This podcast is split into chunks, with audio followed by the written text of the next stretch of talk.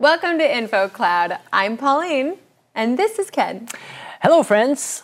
Hey, Pauline, why did you bring a frisbee today? Well, it's a beautiful day out, so I was thinking we could play frisbee in the park after we teach. That sounds great.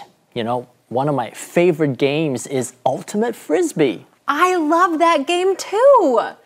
And speaking of frisbees, did you notice that the word frisbee is always capitalized?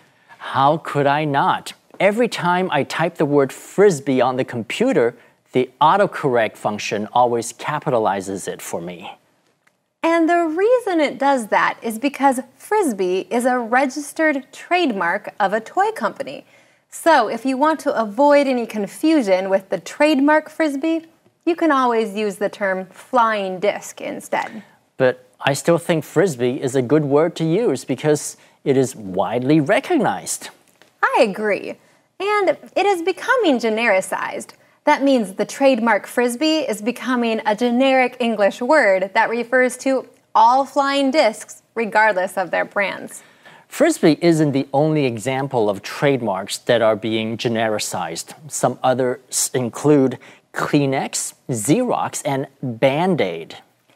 And since these names have not been fully genericized and are still technically registered trademarks, you could say facial tissues, photocopiers, and adhesive bandages instead. 我们今天来讨论 frisbee 飞盘。如果在报章杂志看到这个字，你会注意到 frisbee 的 F 是大写的。 这是因为 Frisbee 其实是一个玩具公司的注册商标。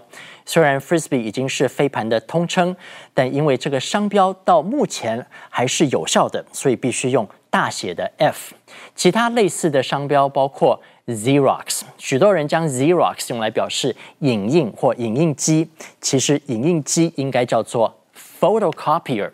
Kleenex 也是个商标，但许多人把它当做 facial tissues 面纸的代名词。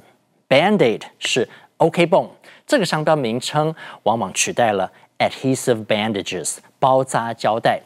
许多的商标名称被人们经常的使用后，原本拥有这些商标的公司也就放弃了专用权。这时，我们可以说这个商标已经 genericized，就是变成普通的。英文单字，这就是今天的 Info Cloud。我们下次云端见。